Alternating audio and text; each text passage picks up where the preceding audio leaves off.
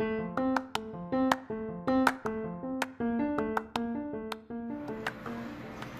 aí, sejam bem-vindos ao nosso BRGS Podcast, um cantinho onde quero trocar ideias e experiências, insights sobre a vida, sobre sucesso, sobre saúde e sobre tantas outras coisas.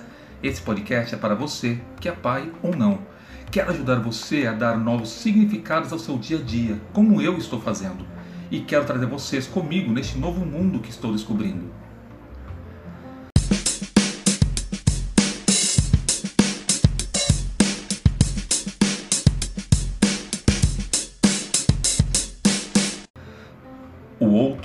Você mesmo em um mundo diferente.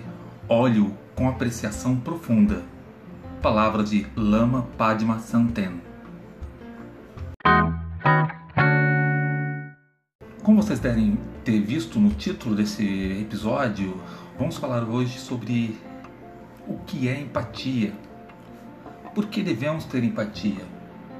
De que me serve ser empático? Com quem devo tê-la?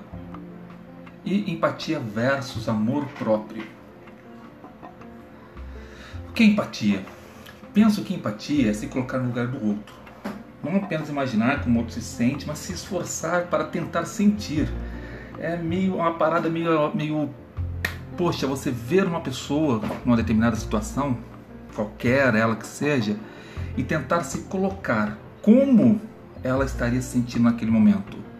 Por exemplo, quando um colega de trabalho leva uh, um esporro do chefe por injustamente, por exemplo. Ao invés, normalmente, o que, os colegas fazem, tiram um sarro, aquela coisa toda, mas como será que aquela pessoa, aquele colega está se sentindo naquele momento? O que será que ele está passando em casa? O que será que ele está dentro dele, né, remoendo? E como será que ele por dentro está reagindo a esse, esse, essa chamada de atenção, esse esporro que ele levou? Então eu penso que você precisa se esforçar em pensar, em sentir, em ver como a outra pessoa se sente, ver o que a outra pessoa vê e assim entender a realidade dele de fato. Eu fico imaginando como seria a nossa vida, como seria o mundo, como seria a nossa sociedade se por um acaso empatia virasse moda. Putz, já pensaram como seria? Na hora que você leva uma fechada no trânsito e e você não sabe o motivo daquela pessoa estar tá correndo ou ter fechado você e você ao invés de tentar fechar de volta ou urrar um, um, um, xingamento bem ofensivo, né, que a gente tenta ofender um pior da pior maneira possível. Já pensou se de repente você fala, poxa, aquela pessoa deve estar com alguma coisa grave em casa deve estar muito atrasado por um compromisso do trabalho. E por aí vai. Será que nós reagiríamos de maneira diferente? Será que com esse tipo de atitude é, muitos acidentes e muitas é, barbaridades mesmo no trânsito seriam evitadas? Eu, eu penso que sim. E vou falar para vocês, você falar, ah, pô Berg, você é super empático, capaz que eu seja.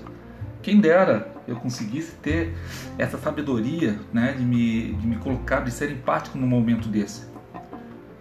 Eu luto para ser empático, mas me falta muito, muito, muito, muito, muito. É difícil e trânsito, vou falar para vocês, trânsito é uma coisa que mexe com o pior que eu tenho, eu acho, porque eu explodo no trânsito muito fácil. No entanto, que quando eu estou com a minha família no carro, normalmente quem dirige é a minha esposa, é a Carla, porque ela vai mais tranquila. E eu normalmente tenho, né, uma fechada, por exemplo, eu ainda não tenho a maturidade de ser empático, de ter o autocontrole, né, de para que que eu vou soltar um grito, vou soltar um xingo. Quem nunca ficou chateado, por exemplo, porque simplesmente ignoraram sua posição ou ignoraram sua presença? Por exemplo, numa reunião no trabalho, na escola, né, numa reunião de amigos, numa festa, você vai, chega e de repente parece que você virou um fantasma. Você, ninguém parece que ninguém está te escutando, ninguém está te notando, né? Eu eu fui muito tímido. Eu vou ser bem sincero, ainda sou tímido para algumas coisas, mas fui muito tímido na minha infância, adolescência.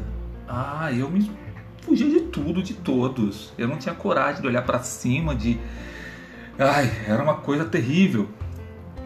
Então, eu ir numa festa, por exemplo, de pessoas que eu conheço e chegar nessa festa, uma festinha, né, de, de adolescente, de criança, chegar nessa festa e ficar isolado, ah, meus amigos, era um terror para mim. Para mim era terrível, né? Ninguém me notava ali. Hoje parece que eu tenho a, a, a hoje depois de coroa, de velho, parece que eu tenho um, um olhar específico para esse tipo de pessoas. Na hora que eu chego numa festa, alguma coisa, vejo alguém que está mais distante, mais isolado, é nessa pessoa que eu tento me chegar, tento me aproximar. Eu não sei, de repente eu fico me espelhando, pensando em como seria para mim, e eu acho que aí tá né, horas que eu consigo praticar a empatia sem mesmo perceber. Eu demorei muito para entender que quando me coloco no lugar do outro, minha posição em relação ao outro, a mim mesmo muda. O mundo fica maior, o mundo fica mais aberto, fica mais colorido e sem preconceitos. E falar que nunca fui preconceituoso é, é, é mentir. É ter cara deslavada numa mentira. Eu já fui sim muito preconceituoso, acredito. Fui criado no meio machista, né? Porém, eu sempre dei muito valor à questão da sensibilidade e sempre me senti é, isolado do mundo, sempre me senti a parte da maioria da sociedade, vamos colocar assim, né? Não fazia parte, estava no mundo, mas não fazia parte dele. Parece que eu não me encaixava em lugar nenhum. E nisso eu acabei, lógico, na infância, né? É, sendo muito sensível e, como fala, inclusive você vai falar, poxa, Berg, vai dizer que você sofreu preconceito, bullying, mas demais. Numa determinada época da minha vida, para vocês terem uma ideia, minha avó tinha que me levar na escola e me buscar na porta da escola, porque eu apanhava todos os dias. E o motivo é ridículo. O motivo era porque eu simplesmente era o único loiro. Isso mesmo, o único loiro daquela determinada série é, é engraçado, é estranho, é ridículo, mas infelizmente é verdade. Né? E eu apanhava de outras pessoas que eram tão brancas quanto eu. Então não tinha muita lógica, mas era o que acontecia. Eu só não tenho minha avó por testemunha, porque ela, infelizmente, faz dois anos que ela faleceu. Mas a minha velhinha sempre ia. Ela ficava, né, me pegava pela mão e vambora. E o dia que ela não ia, eu já sabia, esse dia eu ia apanhar. Bem, na década de 80, né, antes da década de 90, era, era muito normal as brigas, escolas, esse tipo de coisa. Não, o bullying não era considerado bullying, né? Na verdade, você, por não aguentar uma provocação, era considerado meio fresco. Né? Não, você é bobo. Hoje a gente vê que não é bem assim. Passou, passou, não tenho trauma dessa fase, graças a Deus, muito tranquilo. Mas o que eu queria dizer é justamente é, quando eu percebi que eu me coloco na, no lugar do outro, no lugar da outra pessoa, numa determinada situação, ou no cotidiano mesmo, eu começo a me ver de maneira diferente.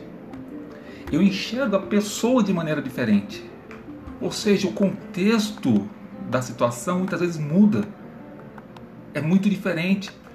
E quando comecei a praticar isso, comecei a me policiar e tentar fazer o máximo possível, né, praticar a empatia, falo que isso é a prática da empatia, o mundo realmente ficou maior. Eu comecei a levar em consideração uma passagem é, até bíblico que, que para quem é cristão, né, ou para quem usa a Bíblia como literatura apenas, tem uma passagem em Tessalonicenses, um, um, dos livros do Novo Testamento, que fala assim: escutai a tudo e retende o que é bom.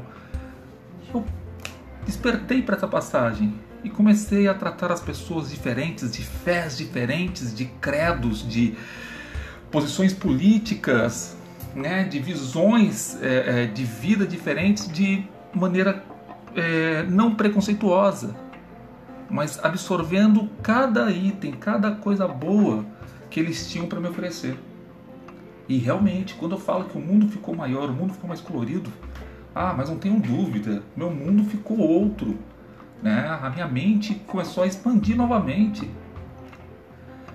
Demorei para entender que a empatia deve ser executada a todo instante com todo mundo. Eu consigo isso? Ah, claro que não. Mas esse é o ponto. Nós não somos perfeitos, ok. Assim como eu tento praticar empatia com a pessoa, é lógico que eu espero que tentem praticar comigo, né? Eu acho que isso é uma coisa que eu senti muita falta na adolescência, na minha juventude. Para vocês terem uma ideia, às vezes eu não consigo ser empático em casa. Eu não consigo ser empático com a minha esposa, com as minhas filhas. Né?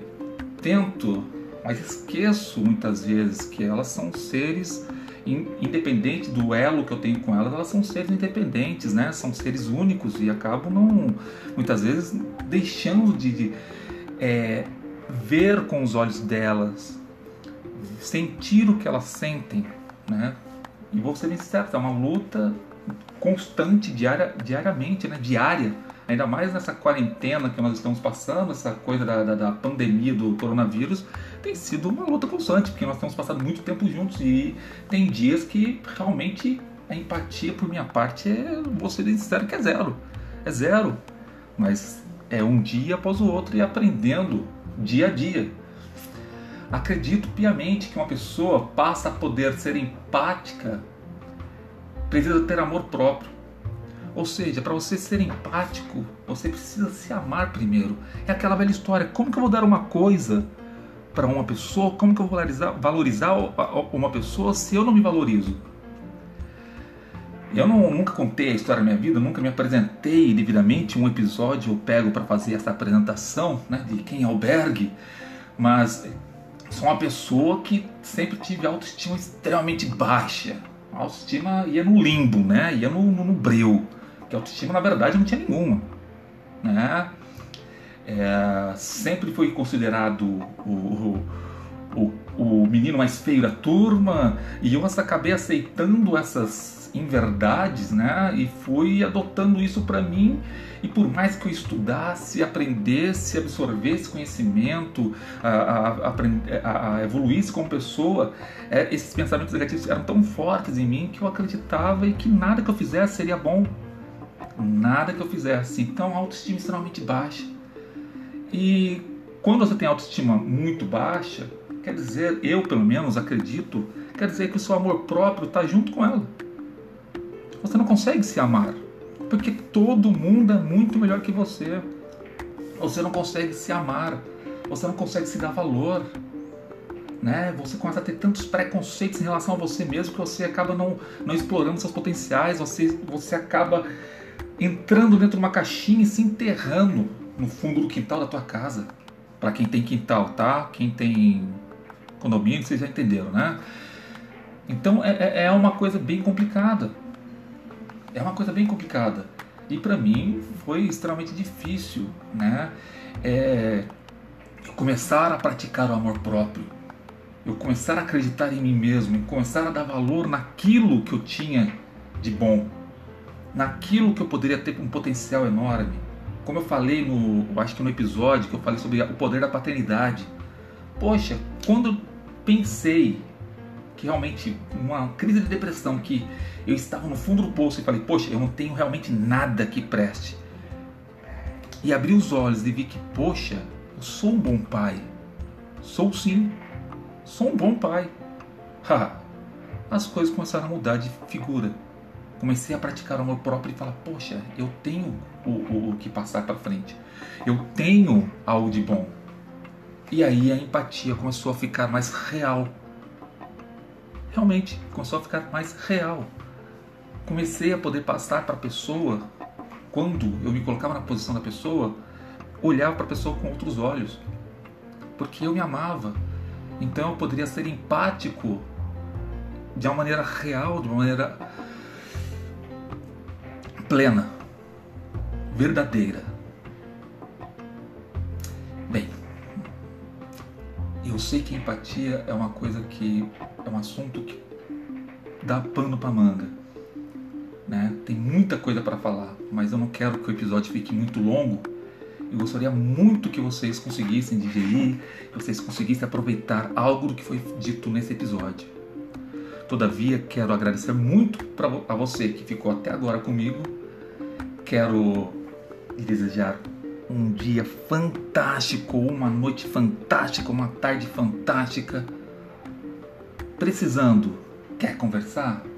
Quer falar mais sobre empatia? Manda um e-mail a famíliaberg@gmail.com, né? Manda um, uma mensagem, mande com fala um, um mande um contato, né?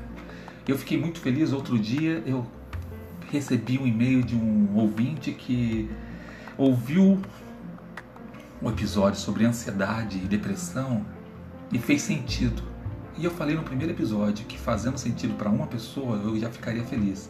E vou ser bem sincero para vocês que estão escutando, que eu estou muito feliz, estou muito melhor fazendo esses podcasts do que eu estava antes de começar a fazê-lo. Então eu encerro aqui esse episódio. Aguardo vocês no próximo episódio. Um abração e um beijão para vocês. Tchau, tchau.